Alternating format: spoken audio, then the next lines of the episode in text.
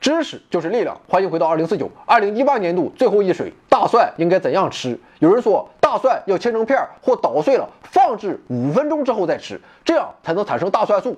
而有些人则说直接吃蒜瓣就行了，因为在嘴里嚼碎同样可以产生大蒜素。那么到底哪一种说法是正确的呢？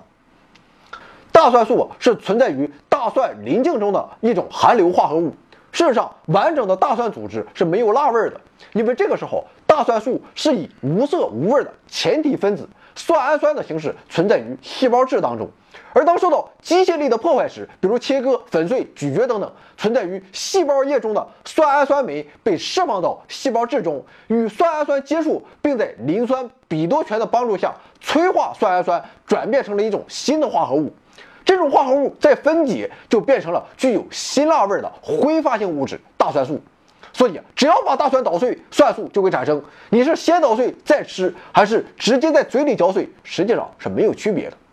其实，对于大蒜素是否具有人们所说的降血脂、防癌等保健功能，目前虽然有一些这方面的研究，但是还没有明确的结论。所以，如果你喜欢吃大蒜，那么大可不必考虑那么多，吃就行了。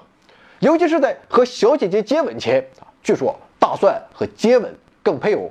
完了，回到二零四九微信订阅号已全面升级，微信搜索“回到二零四九”或 “back to 二零四九”，阅读节目文本，还有更多惊喜，精神的、物质的，还有你懂的。